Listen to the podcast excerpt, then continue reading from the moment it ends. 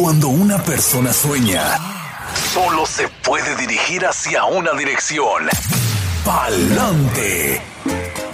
Hay miles de historias, algunas de sacrificio, otras de riesgo, pero también de superación, y una de ellas podría ser la tuya. Inmigración, sueños, retos y triunfos. Bienvenidos al programa Pa'lante mi gente, de la firma de abogados Vázquez en Servi.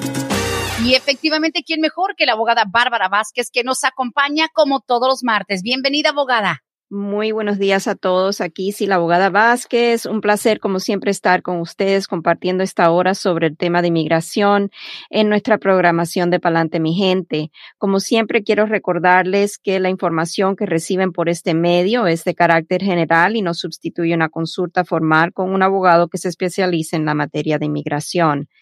Hoy día vamos a estar hablando del tema sobre TPS, pero vamos a enfocarnos en unos detalles que a veces no son considerados cuando la persona está solicitando el beneficio del TPS.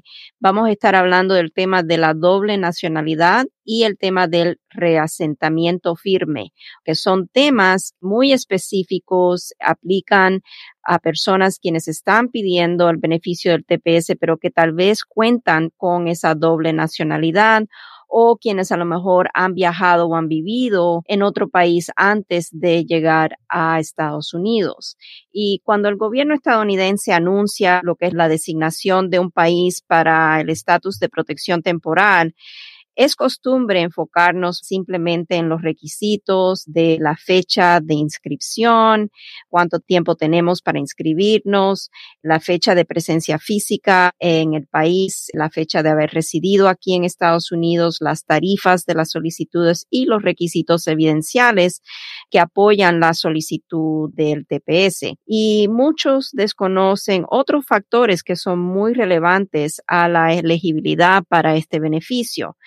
Sabemos que el 9 de marzo del corriente año, la administración Biden designó al país de Venezuela para el beneficio del TPS. Y esa decisión en designar a Venezuela para este beneficio es en base a la situación crítica que vive el país desde que Nicolás Maduro tomó el poder del país. Mm. Y como requisitos iniciales, los venezolanos quienes pueden demostrar que han estado residiendo continuamente en Estados Unidos desde el 8 de marzo del 2021, quienes hayan estado físicamente aquí de manera continua desde el 9 de marzo del 2021, podrían calificar para el TPS siempre y cuando no tengan algún crimen descalificativo, no sean considerados inadmisibles por alguna razón y a lo mejor la razón de inadmisibilidad no permite la posibilidad de aplicar a un perdón.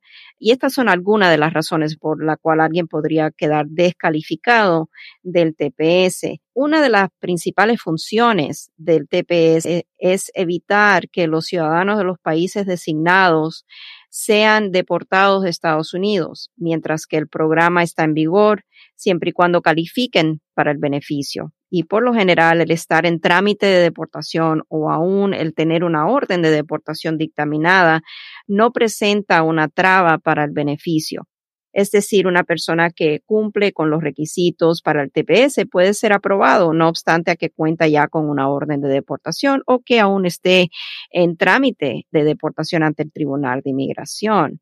Algo que no es comúnmente considerado por los solicitantes para el TPS son los posibles estragos al beneficio del TPS que pueden ser ocasionados por tener doble nacionalidad o por haber vivido o estado algún tiempo en otro país antes de llegar a Estados Unidos. Mm.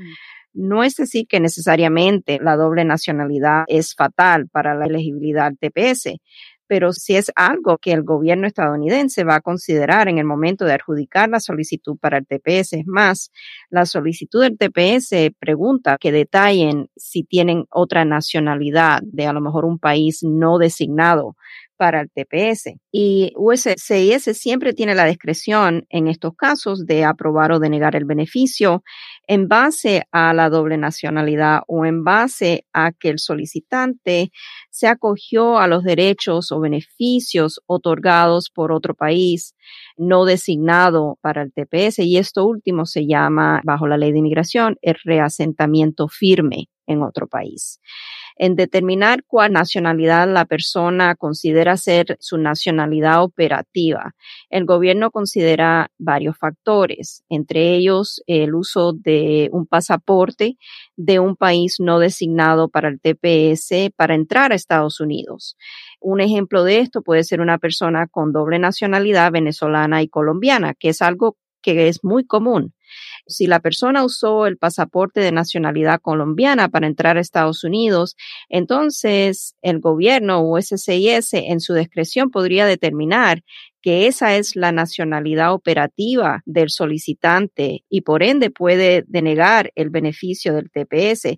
Y esto es porque, aunque existe esta doble nacionalidad, ya la Junta de Apelaciones de Inmigración ha dictaminado que para propósito de pedir beneficios migratorios solamente la persona puede aceptar lo que es una nacionalidad.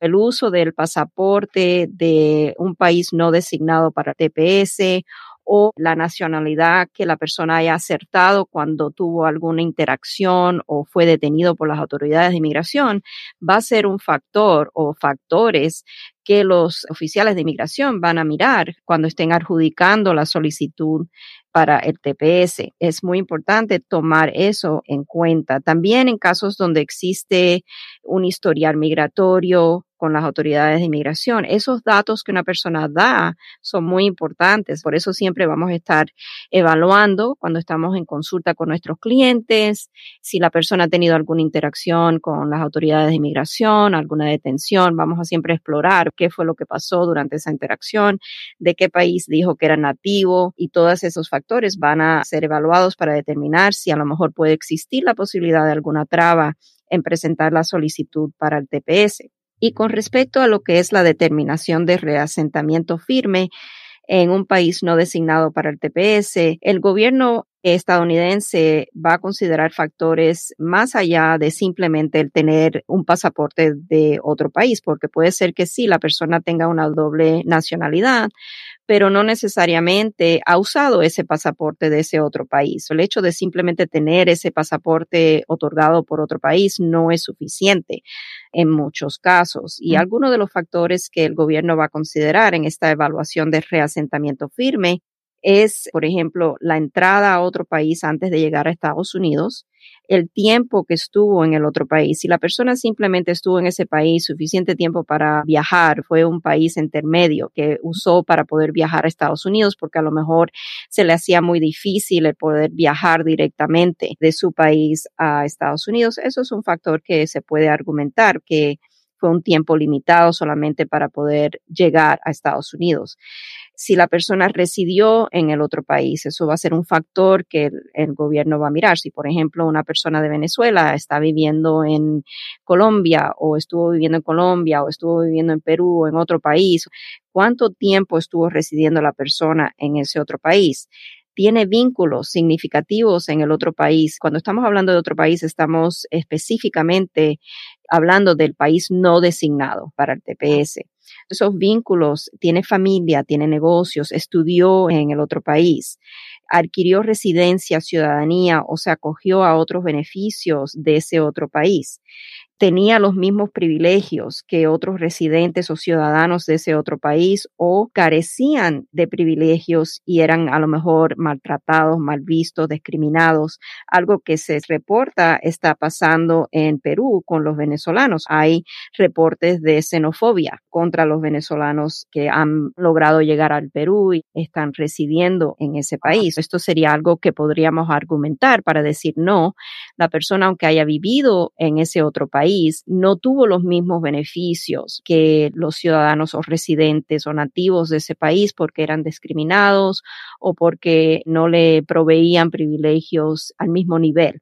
Sí a primera vista, siempre el aplicar al TPS aparenta ser un trámite sencillo, pero a veces los casos pueden presentar factores que son relevantes a la elegibilidad y a veces las personas que están solicitando el beneficio del TPS desconocen cuáles son esos otros factores y entonces a raíz de presentar su solicitud al gobierno, a veces reciben lo que es un pedido para más evidencias, donde el gobierno entonces va a estar pidiendo evidencias de que no la persona no se reasentó firmemente en otro país o si ha presentado el pasaporte de otro país para entrar a Estados Unidos que pueda explicar por qué presentó esa nacionalidad y ahora está pidiendo el TPS del país designado.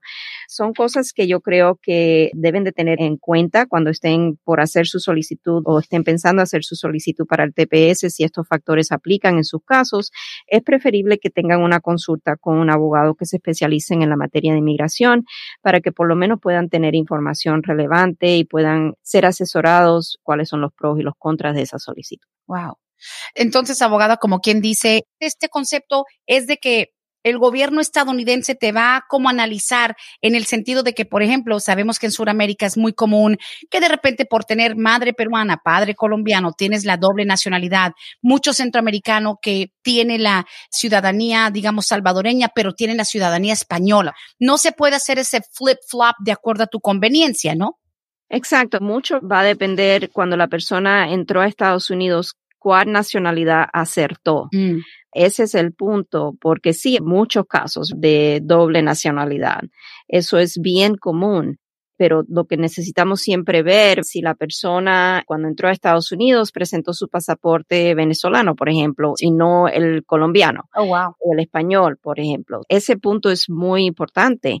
Y nuevamente, aunque la persona haya adquirido un pasaporte de esa otra nacionalidad, pero a lo mejor simplemente lo adquirió, pero nunca lo usó para entrar a Estados Unidos. Entonces, en ese caso ya hay menos probabilidades de que haya problemas en el caso. Mm. Siempre vamos a llegar un poquito más a fondo en la evaluación y vamos a ver, ok, ha vivido en el otro país de donde tiene esa otra nacionalidad, qué tiempo estuvo, qué hizo durante el tiempo que estuvo ahí, estudió, trabajó, tuvo negocios, tiene familia, vínculos, todos esos factores pueden que esa doble nacionalidad genere del gobierno un pedido para más evidencia, donde la persona entonces tiene que detallar que no, que aunque tenga esa doble nacionalidad, nunca en realidad se ha beneficiado de esa doble nacionalidad.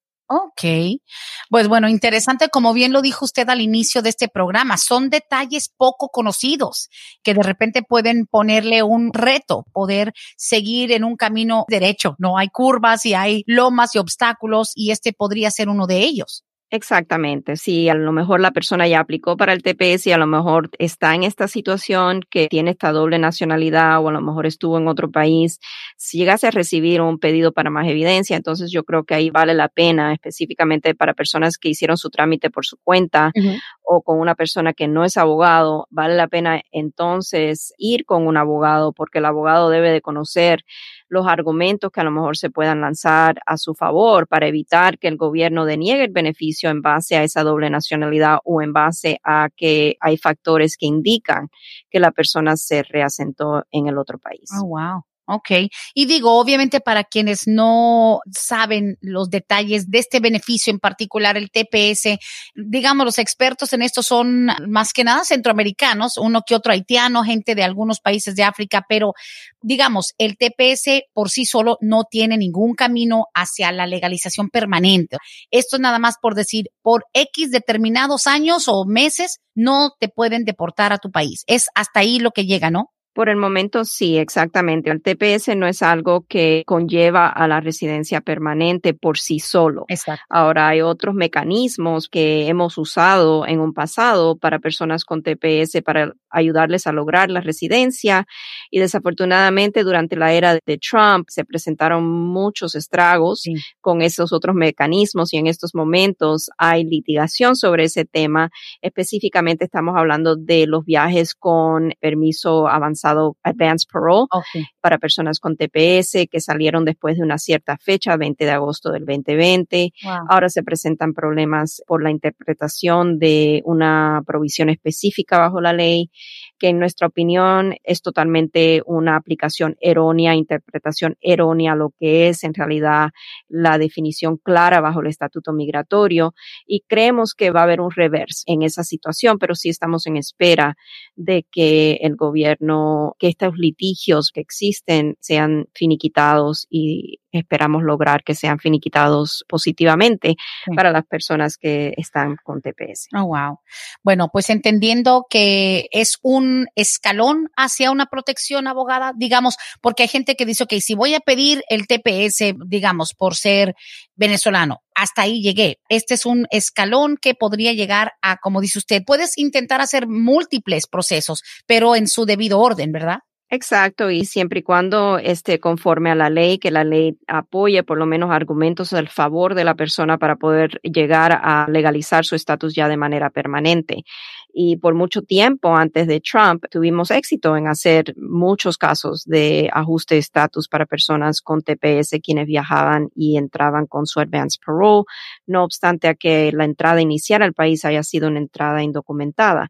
Pero ahora con esta interpretación de la ley, eso ha cambiado algo y algunos casos están siendo cerrados administrativamente o denegados de un todo. Mm. Se está viendo movimiento positivo. Les voy a decir, hubo una decisión recién de una corte aquí en Georgia con una decisión positiva con respecto al tema de jurisdicción. En muchos casos de estos, donde la persona entraba o entró con un advance parole teniendo TPS, el gobierno empezó a cerrar o denegar casos porque la persona, el gobierno decía que no tenía jurisdicción para adjudicar esa solicitud cuando la persona había estado en trámite de deportación previamente. Eso está cambiando, pero ese caso es muy nuevo. Puede existir la posibilidad de que el gobierno apele esa decisión y por eso estamos teniendo mucha cautela específicamente con los clientes nuestros que se encuentran en esa situación y vamos a estar en espera de ver qué pasa en estos próximos 30 días, que es el periodo de apelación que tiene el gobierno, y también para ver qué pasa con los otros litigios que están pendiendo con respecto a este tema específicamente. Claro. Ahora, cuando mencionamos TPS, abogada, la mayoría de nuestra gente automáticamente piensa hondureño, salvadoreño. Hasta ahorita no se ha abierto de nuevo solicitud de TPS para Honduras ni El Salvador, gente, por ejemplo, recién llegada. No, recién llegados no, solamente existe una extensión para aquellos que ya tenían el beneficio del TPS. Listo. Digo, no quisiéramos que dijeran este nuevo TPS y a veces escuchamos pedazos con la esperanza de que podamos decir, porque sabemos que hay decenas de miles de personas de Honduras y del Salvador y de hecho de otros países, Guatemala y México, pero históricamente los hondureños y los salvadoreños que han tenido la protección debido a, a guerras y desastres naturales, que no vayan a pensar que se abre de nuevo TPS. Esto es algo que recientemente se presentó para los venezolanos, más que nada aclarando. Exactamente. Para los venezolanos es una designación totalmente nueva desde el mes pasado. No hay nada nuevo, no hay un periodo de inscripción nuevo para los recién llegados de otros países, Honduras, El Salvador, Nicaragua. El TPS que existe para esos países es un TPS antiguo que ha venido siendo extendido continuamente años tras años. Y en estos momentos lo que sí hay en el horizonte es una esperanza, dado que hay una propuesta de ley para las personas que han recibido el TPS que llevan aquí viviendo ya mucho tiempo bajo lo que se llama color of law, bajo un derecho, bajo la ley. Puede que si esta propuesta de ley se convierta en una legislación, personas quienes tienen TPS podrían tener esa avenida a la legalización a través de esa propuesta de ley, que es otra de las razones por la cual no estamos siendo tan rápidos cuando hay una decisión favorable, empezar a llamar a los clientes y decir, ya podemos hacer X, X, porque hay cosas todavía que tienen que aclararse y también está esta posibilidad que pienso que entre todas las propuestas de ley que existen o que pueden existir bajo esta administración, la del TPS y la de los jóvenes soñadores podrían ser las dos que sí dan resultados. Oh, sí, definitivamente, porque igual es un poco agridulce que digas, ok, tengo este estatus protegido temporal,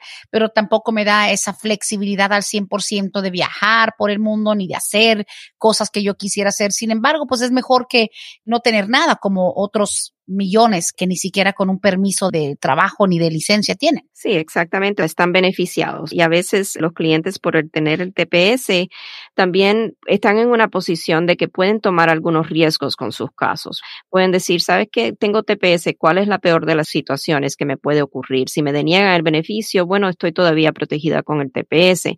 Eso es otra cosa que muchas personas que no tienen el beneficio de TPS tienen que ser muy cautelosos con las estrategias presentadas y siempre es muy importante buscar un abogado que le va a plantear todas las cartas sobre la mesa para que cuando ese cliente tome una decisión sepa cuáles son las posibilidades de que a lo mejor existan estragos en el caso y cuáles son las consecuencias si el caso es denegado. Es verdad. De hecho, una época en donde las personas que lograban obtener el TPS aquí, los centroamericanos concretamente, pensaban que de hecho era algo que se podía extender a sus hijos. Cuando algunos hondureños, algunos salvadoreños lograron entrar y protegerse o lograban la protección estando aquí, pensaban, ¿será que entonces ahora sí me traigo a mis hijos de mi país porque se van a poder proteger? Y no fue así de sencillo, no es algo que se hereda ni es una sombrilla que arropa toda una familia, sigue siendo un beneficio individual, ¿no? Correcto, y es algo que sí hubo durante la época de Obama, un programa que ahora yo creo que ha sido restaurado, tendría que mirar para asesorarme bien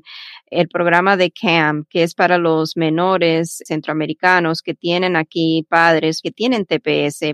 Bajo ese programa lograron entrar muchas personas menores de edad para ser reunificados con sus madres o padres aquí en Estados Unidos. Pero durante la era de Trump, como muchas cosas, ese programa estuvo en peligro. Hubo litigios sobre ese programa y algunas personas siempre pudieron inmigrar, otras no aunque le dieron la luz verde de un día para otro, se decidió que ya el programa no iba a estar en vigor y ahora yo creo que vuelve nuevamente en vigor, pero falta mucho todavía que ver. Falta, sí. Wow. Tengo unas preguntas de la semana pasada. Aquí dice, si tuve yo salida voluntaria, ya yo cumplí los 10 años de castigo, ahora solo estoy en espera de la cita aún tengo que pedir un perdón. Esto me lo mandan a través de un mensaje, pero es obviamente para una persona que está fuera del país. La persona se acumuló más de un año de presencia indocumentada cuando salió de Estados Unidos, aunque haya salido con salida voluntaria, desató el castigo de 10 años. Si ya ha estado más de 10 años fuera de Estados Unidos, ya no requiere el perdón por esa presencia indocumentada. Si no fue una orden de deportación y si fue una orden de salida voluntaria y la persona cumplió con la orden de salida voluntaria porque se fue a tiempo porque la diferencia está en que me otorgaron la salida voluntaria, pero salí después del periodo de tiempo que me otorgaron para poder salir por mi propia cuenta.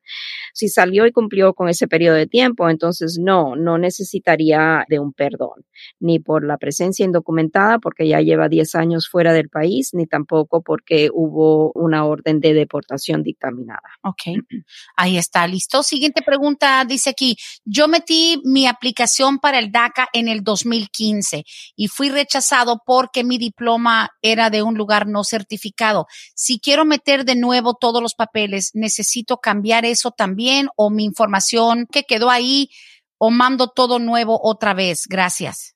Ok, si fue rechazado en el 2015, es volver a aplicar como si fuera una solicitud inicial. Es lo que la persona tendría que hacer para poder aplicar el beneficio del DACA. Ahora, es muy importante no volver a cometer el mismo error de entregar ese certificado. Me imagino que estamos hablando del equivalente de la high school, el GED. Tendría que tener un certificado de una escuela reconocida, que el gobierno reconozca para que no vuelva a tener la misma experiencia. Mm, listo. La siguiente pregunta, no voy a mencionar los nombres, es un poquito largo el texto, pero sé de qué se trata. Es prácticamente un hombre que dice, mi hija menor de edad hace varios años fue víctima de maltrato y golpes por el novio de mi ex. Quiero saber si eso me califica a mí por algo. Es un padre biológico y su hija biológica, obviamente estaba con la madre de la niña, digamos, el ex del señor que nos escribe, estuvo en una relación donde ese novio de la ex golpeó a la niña y siendo el padre biológico, siendo indocumentado, de alguna manera se puede beneficiar de ese maltrato. Bueno, lo primero que tenemos que saber es si dio el padre parte a las autoridades por el maltrato de la hija. Si la hija es menor de edad o era menor de edad en ese momento y dio partes a las autoridades, si el padre fue el que tuvo todo el contacto con las autoridades para declarar a lo mejor en contra del individuo, mm. entonces sí, yo creo que tiene posibilidades de ser otorgado lo que es una certificación, que es uno de los primeros pasos para ver si podemos entrar a pedir el estatus U, pero aquí hay mucho que evaluar todavía y determinar. No simplemente porque la hija haya sufrido maltrato es suficiente para el estatus U. El padre tiene que haber hecho algo, porque la hija si era menor de edad no podía a lo mejor por su propia cuenta hacer ese reporte, etcétera. No, no, no, aparte de eso sí es un poco más complicado porque el mensaje es súper largo y lo que usted está hablando lo estoy revisando. La niña tenía como 13 años cuando el novio de la mamá la golpeó, no sé qué, hubo un problema. No habla de ningún abuso sexual y afortunadamente, pero dice que la golpeaba o la disciplinaba. La cosa es que hoy la muchacha tiene 19. Dice, es que mi hija hoy ya tiene 19 años y platicando con ella una tarde me dijo que el que fue novio de su mamá en ese tiempo la había golpeado en varias ocasiones por algunos problemas de disciplina y la mamá de la muchacha, ella es residente legal. Él como padre biológico se está enterando seis años después que uno de los novios que había tenido una de las exparejas de la mamá la había golpeado. Y digo, es un poquito como separado, digamos, el padre biológico, por más que él no tenga papeles, y, ah, a mi hija me la golpearon, pero hace seis años. Sí, va a ser difícil, Brenda, con todos esos factores. Por lo que tengo entendido, simplemente por lo que me estás explicando, no tuvo él ningún contacto con las autoridades, porque ahora mismo se está él enterando de esos sucesos.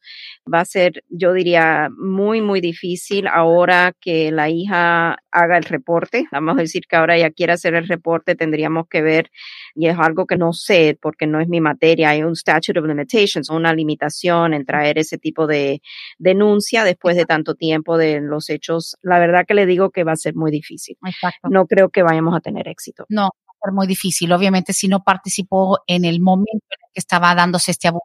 Sobre todo como fue un abuso, digamos, que es malo, todo abuso físico, a lo mejor si fuera un poco más extenso, si fuera más intensa el nivel de abuso, algo sexual, creo que ahí no hay limitación de lo que se podría reclamar, pero dependiendo a qué nivel. Pero bueno, gracias por la pregunta y creo que esta es una de las últimas que queda de la semana pasada. Dice, siguen pudiendo sacar los permisos de viaje los Dreamers, pero puede ser para visita nada más o siempre es para pura emergencia, dice Azucena no puede ser para vacacionar. Esto lo tocamos la semana pasada, fue el tema que hablamos y para poder pedir un permiso avanzado para viajar, el advance parole, la persona tiene que tener evidencias de que necesita viajar por razones humanitarias, educativas o relacionadas a trabajo.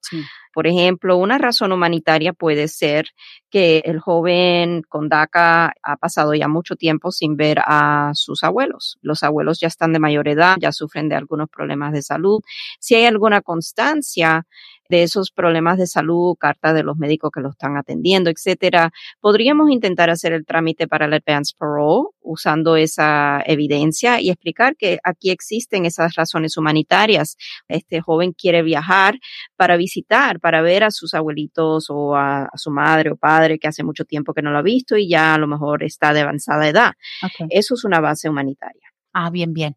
Siguiente pregunta, dice, abogada, gracias, buenos días. ¿Qué tan recomendable es pedir un permiso de viaje para una persona que está arreglando por medio de un hijo? Yo tengo ya mi permiso de trabajo, pero dicen que si yo pido el permiso de viaje es a discreción de los oficiales de migración si me dejan entrar de nuevo o no. Gracias. No sabía si podían sacar el advance parole. Pero para sacar el Advance Pro, la persona tiene que contar con algún estatus o estar en estatus autorizado cuando aplicó para el ajuste de estatus. Vamos a decir, si ella entró con una visa de turista y hizo su solicitud para el ajuste de estatus a través del hijo, estando todavía en su estadía legal entre los seis meses que le dieron o cualquier extensión que le hayan dado de esos seis meses. Si esa solicitud entró durante ese periodo de estadía legal, entonces la persona es elegible para un permiso para viajar y no debe de presentarle problemas en el momento de regresar a Estados Unidos. Mm. Si la persona está fuera de estatus cuando hizo su trámite para ajuste de estatus, entonces no va a ser elegible a lo que es el permiso de advance parole. Si esta persona que hace esta pregunta tiene TPS, por ejemplo, mm. entonces sí podría pedir un permiso para viajar, siempre tenemos que explorar antes de que esa persona hace ese trámite o antes de que emprenda su viaje fuera de Estados Unidos, vamos a evaluar los factores del caso para ver si hay algún factor que puede que ocasione un problema en el reingreso a Estados Unidos. Factores como, por ejemplo, algún antecedente penal que la haga inadmisible a Estados Unidos. Son cosas que necesitamos evaluar más a fondo para determinar si esta persona corre algún riesgo o no en pedir ese permiso, o no en pedirlo, pero en salir más bien. Ok. Sí, porque digo, me resulta un poco confuso que esta persona dice, estoy arreglando por medio de mi hijo ciudadano, tengo mi permiso de trabajo.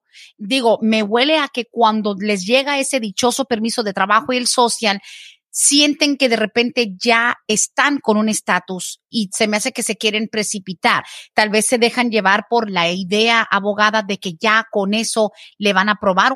Mire, la cosa es que es increíble que, y tiene sentido, lo primero que quiere hacer la persona que lleva años indocumentada es volver a su país.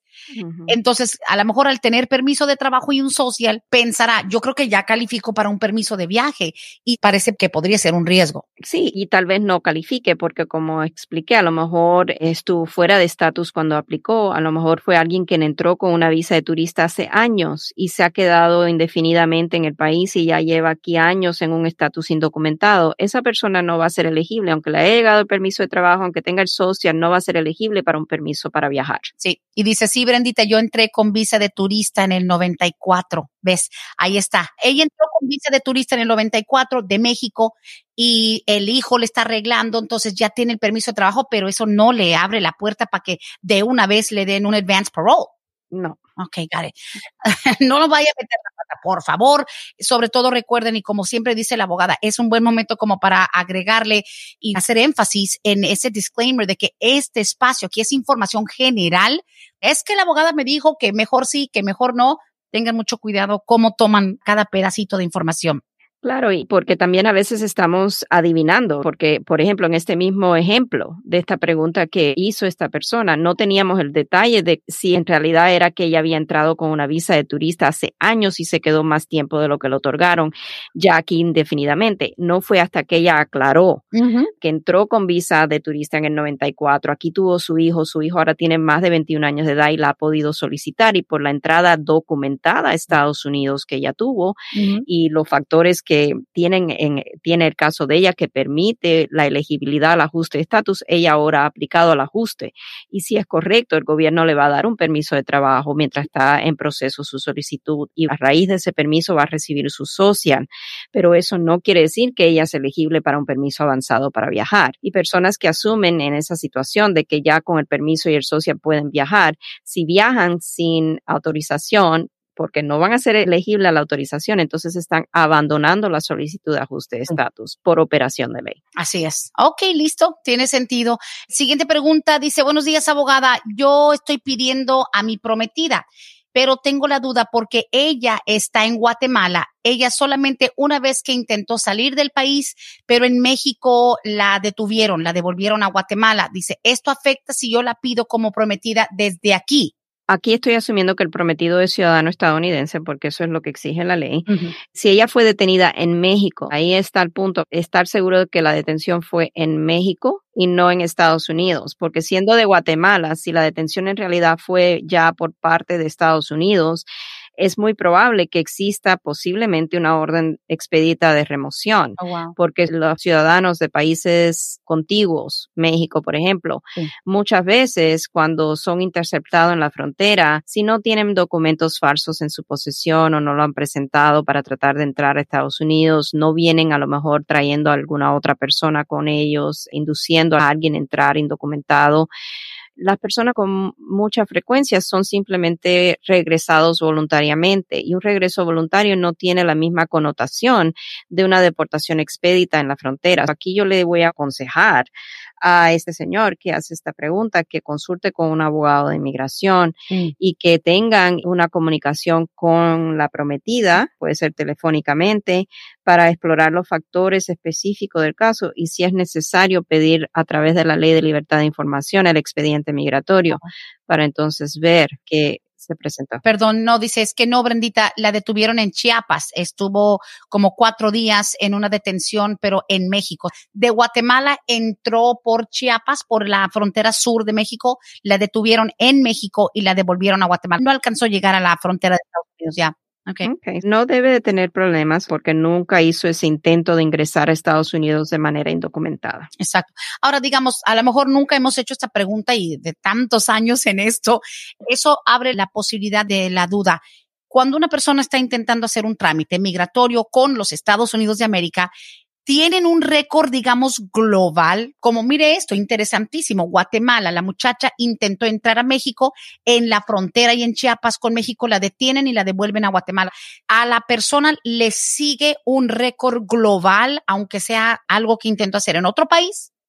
No necesariamente, a mí nunca se me ha presentado eso, ya llevo 25 años. Un caso específico se me presentó algo con un joven que desafortunadamente estuvo en pandillas y había información de Interpol, que ya es algo a nivel global. Ahí hubo información de este joven y por X razones de esa membresía o asociación en pandillas no pudimos ayudarle a ingresar a Estados Unidos. Oh, no. Yeah. Ok, digo porque en dado caso cada quien en su historia a lo mejor dice, no, pues yo cuando estaba en Perú traté de entrar a Chile o por ejemplo los dominicanos que tratan mucho de cruzar para Puerto Rico y aunque Puerto Rico pues siendo un territorio, pero mi pregunta es, ¿lo considera una violación a inmigración estadounidense que tanto dominicano que trata de irse para Puerto Rico? Pero en fin, ya son cosas que salen, créame que ustedes saben eso del FOIA, de que sale lo que tiene que salir, ahí lo van a poder encontrar. Right, y si es en territorio americano donde sucedió la interacción, entonces sí, obviamente ahí va a existir en la mayoría de los casos ese récord. Y es algo que podemos extraer a través de un pedido bajo la ley de libertad de información y que se debe de extraer ese récord antes de hacer ese trámite migratorio para evitar problemas ya más grandes. Ahora, con relación al tema de información global, lo importante aquí es también enfocarnos en lo que son convicciones o problemas de arrestos o de delitos en otros países. Eso sí, va a ocasionar posiblemente un estrago a un caso si el delito que la persona cometió en ese país es considerado un delito de bajeza moral, por ejemplo, que ocasione una base de inadmisibilidad bajo la ley de inmigración en Estados Unidos. Siempre entre las preguntas que hacemos cuando tenemos un cliente es esa, si alguna vez ha tenido algún problema con la ley, no solamente aquí en Estados Unidos, pero también en su país. Ok, listo. Gracias, abogada. Aquí tenemos un mensaje también un poquito extenso. Voy a resumir. Nos dice Nancy que hace más de 14 años que su hermano se casó con una americana en Texas. Tenían un noviazgo, todo parecía marchar bien, se casó con esta americana. Poco tiempo después del matrimonio, parece que hubo problemas de mal comportamiento, no se llevaron bien. La cosa es que al final terminaron divorciándose y ella denunció que era intención de fraude, que él quería papeles. ¿Esto será que le va a salir al récord de mi hermano si en el futuro quiere arreglar? Eso es un caso donde definitivamente vamos a tener que pedir el expediente migratorio yeah. para ver qué exactamente ocurrió con el caso, si se entregó documentación, se hizo un proceso migratorio, si ella introdujo una carta o algo bajo juramento donde está diciendo exactamente eso, que hubo fraude en el matrimonio. Entonces posiblemente va a ser una batalla, no que necesariamente va a ser denegado el beneficio en un futuro, pero él va a tener la carga de la prueba de comprobar que no, que el matrimonio fue un matrimonio válido y que esto fue algo que ella hizo como para spite. Como por venganza. Exacto. Sí. Por vengarse de él. Siempre tenemos que empezar en estos casos donde hay estos factores investigando qué fue lo que sucedió. Claro, porque de hecho pudo haber dicho lo que sea y si no lo hizo, digamos, si no intentaron hacer un proceso ya con la I-130, etcétera. Siguiente pregunta dice, buenos días, yo quisiera saber, a mí me deportaron en el 2013 por un DUI en Gwinnett, pero yo usé un nombre inventado. Yo nunca dije que era ciudadano, de hecho es un nombre que yo simplemente lo pensé en el momento que me arrestaron. Ya regresando quisiera yo saber, esto me va a salir como algo imperdonable consta, yo nunca me he declarado ciudadano, pero yo volví en el 2014. Okay. Básicamente, si él tuvo una orden de deportación en el 2013 y ha reingresado nuevamente a Estados Unidos de manera indocumentada, entonces ha desatado un castigo permanente de 10 años, por el cual no existe la posibilidad de un perdón. Es un castigo que tendría que pasar fuera de Estados Unidos para entonces ser elegible a un beneficio para la residencia en un futuro. También es sujeto al riesgo de una reinstalación de la orden de deportación previa. Si la persona que hace esta pregunta es interceptada nuevamente y es pasada a las autoridades de inmigración, lo pueden detener y sin una audiencia adicional puede ser deportado nuevamente de Estados Unidos. Ahora, lo de menos aquí es el nombre que hayas usado. Pudiste haber puesto que te llamabas Juan Camaney. Aquí el problema no es de que si ese Juan Camaney es ciudadano o no, es el hecho de que te deportaron hoy sin duda, o sea, 2013 fue prácticamente hace unos días, ya existe un sistema muy sofisticado, ¿no, abogado? O sea, van a salir tus huellas, va a salir tu nombre verdadero y va a salir Juan Camaney. Si el problema está de que tienes temor de que vaya a afectarte haber usado otro nombre, es el hecho de que hayas violado la frontera de nuevo, porque él me dice aquí que él entró por primera vez en el 2002. Ya él, cuando salió en el 2013 deportado, ya ahí desató un castigo de 10 años por el cual sí podría solicitar un perdón a través de alguna solicitud, siempre y cuando tuviese ese familiar calificativo, mamá o papá o cónyuge residente o ciudadano.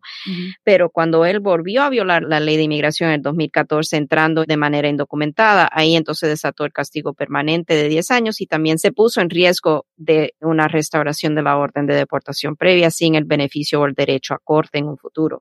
Ahora, creo que es muy importante enfatizar en la era avanzada que vivimos hoy en día con la tecnología específicamente. No podemos pensar hoy en día en el 2021 o en el futuro mm. que por habernos cambiado el nombre no va a salir el récord de una detención por inmigración o un arresto por la policía. Las huellas son únicas. No nos andamos cambiando las huellas porque no podemos. No. So, no piensen que simplemente porque han dado 20 nombres diferentes, que no va a salir ese historial.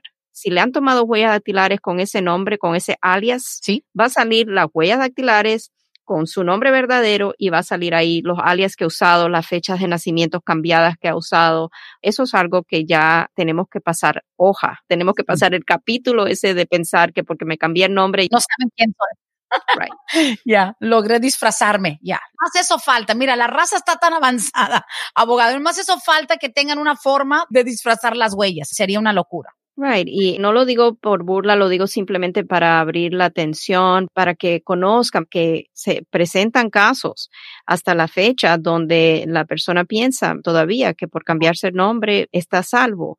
No piensen eso y no hagan sus trámites de inmigración pensando de esa manera pidan su expediente migratorio, pidan el FBI con las huellas dactilares, pidan el expediente local donde fueron arrestados y ahí ustedes van a salir de la duda de lo que estamos hablando, de que aparece todo. Es que sí. Honestamente tenemos, muchos dicen, ay, por eso no quiero traer ni GPS. Lo que traes de chip, lo que te identifica, lo traes desde que naciste, lo tienes en la punta de los dedos, que son las huellas, la verdad.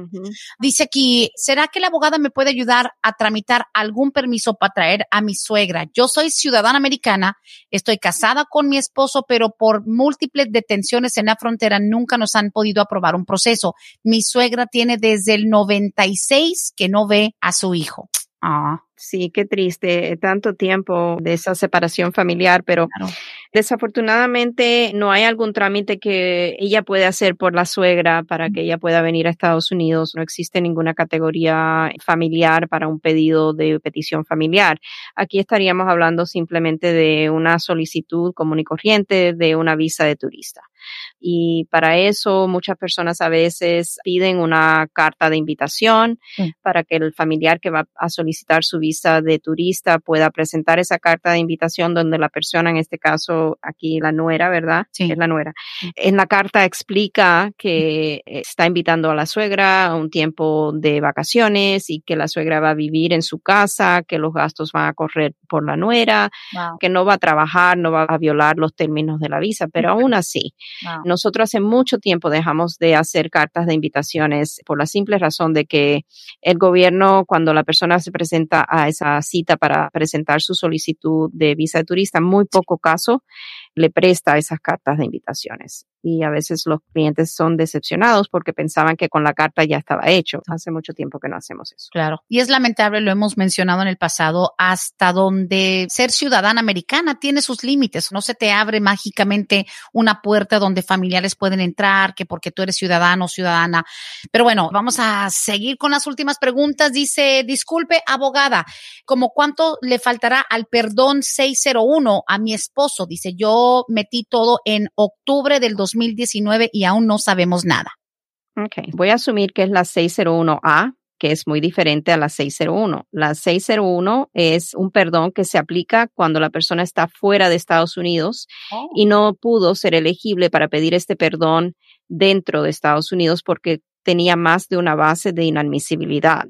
El 601 es cuando la persona, por ejemplo, a lo mejor cometió, vamos a decir, alguna representación falsa en la entrada al país y aparte de pedir el perdón por esa representación falsa, está pidiendo un perdón por la presencia indocumentada. Esos son los perdones tradicionales, el 601 que hay que pedir ya cuando la persona tiene la cita en la embajada y es rechazado, entonces le dan una hoja azul, que es como una hoja, le llamamos la hoja de la carta de invitación para que pueda presentar el perdón.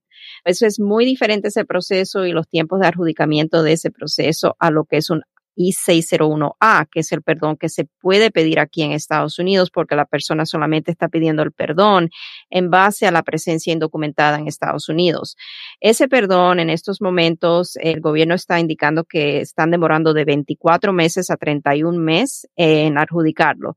Van en la fecha del 7 de septiembre del 2018. ¿De cuándo dijo que ella había entregado la solicitud? Octubre del 19. Todavía falta. Está dentro del tiempo normal. Yes. Ok, got it.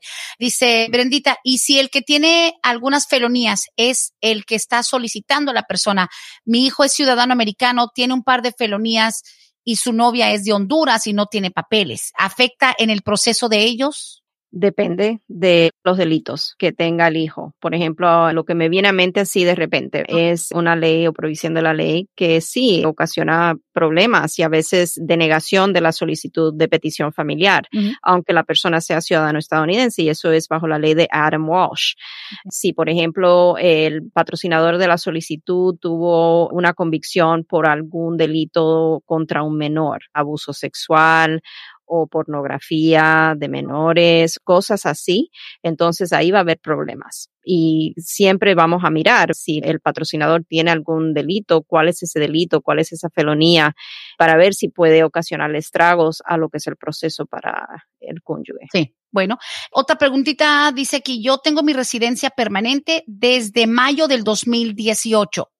Mi hijo de 24 años sigue en Colombia, nunca ha venido a este país, está soltero. ¿Cuánto se tardará para yo poderlo traer? Ok, 24 años de edad tiene el hijo, es de Colombia y es soltero. El padre o la madre que hace esta pregunta es residente permanente. Ajá. Ah, ok, y ella nunca lo ha pedido a él anteriormente. Mm, parece que no. Ok, y también tengo que asumir que cuando a ella la pidieron, él no calificaba como persona derivativa. Por esta razón es siempre el aviso que damos, que la información que reciben por este medio es de carácter general, porque aquí faltan tantos detalles para yo poder contestar esta pregunta con más exactitud. Sí. Pero vamos a asumir que el hijo, a través de la petición familiar que ella hizo o va a hacer por él, él no haya derribado ningún beneficio por la petición que se hizo ella residente, asumiendo que estamos haciendo una petición de cero, nueva. Entonces, en estos momentos van en la fecha del 8 de agosto del 2015 más o menos puede calcular, vamos a decir más, yo diría de seis años sería la espera para que el hijo tendría la posibilidad de emigrar como residente permanente, siendo ella residente. Ok. Y obviamente todo eso cambia cuando ella ya alcance la oportunidad de hacerse ciudadana, ¿no? Si se hace ciudadana, a veces es peor. Por ejemplo, ahora van en la fecha del 8 de agosto del 2015, siendo ella residente. Okay. Si ella se hace ciudadana y el hijo se mantiene soltero, van en la fecha del 8 de octubre del 2014. Retrocede. Mm, qué increíble, porque uno piensa, como le digo, de nuevo, uno piensa que la ciudadanía te agiliza todo. Something magical happens cuando eres ciudadana, que obviamente la señora le toca esperar un poco más, no tiene la, la ciudadanía, pero es mejor que lo haga desde ahorita entonces. Right, que haga su petición, pero siempre que consulte primero con un abogado, porque, por ejemplo, si ella adquirió la residencia a través de un proceso familiar bajo el cual se conozca que puede un hijo derribar beneficio, mm. si, por ejemplo, el hijo estaba menor de edad en ese momento, Tendríamos que ver si a lo mejor existe la posibilidad de la ley de protección del menor para ver si aunque haya cumplido los 24 años, él queda protegido como menor de edad. Tantas cosas, Brenda. Como usted sabe, cuando empezamos a abrir una lática en la ley de inmigración, tenemos que abrir 20 otras para poder llegar a la estrategia en el caso. ah, no, mira, me dice aquí, no, Brendita, mi proceso fue por medio de mi empleo ella arregló su residencia por medio de su empleo. Hasta ahí nada más me dice cada caso tiene sus factores individuales. Abogada, increíble la información. Muchísimas gracias, como siempre. Un placer para mí, como siempre, los espero para la próxima semana, día martes a la misma hora. Gracias, abogada. Hasta la próxima. Gracias. Hasta aquí hemos llegado hoy, pero siempre vamos pa'lante, mi gente, con Vázquez en Servi. Hasta la próxima.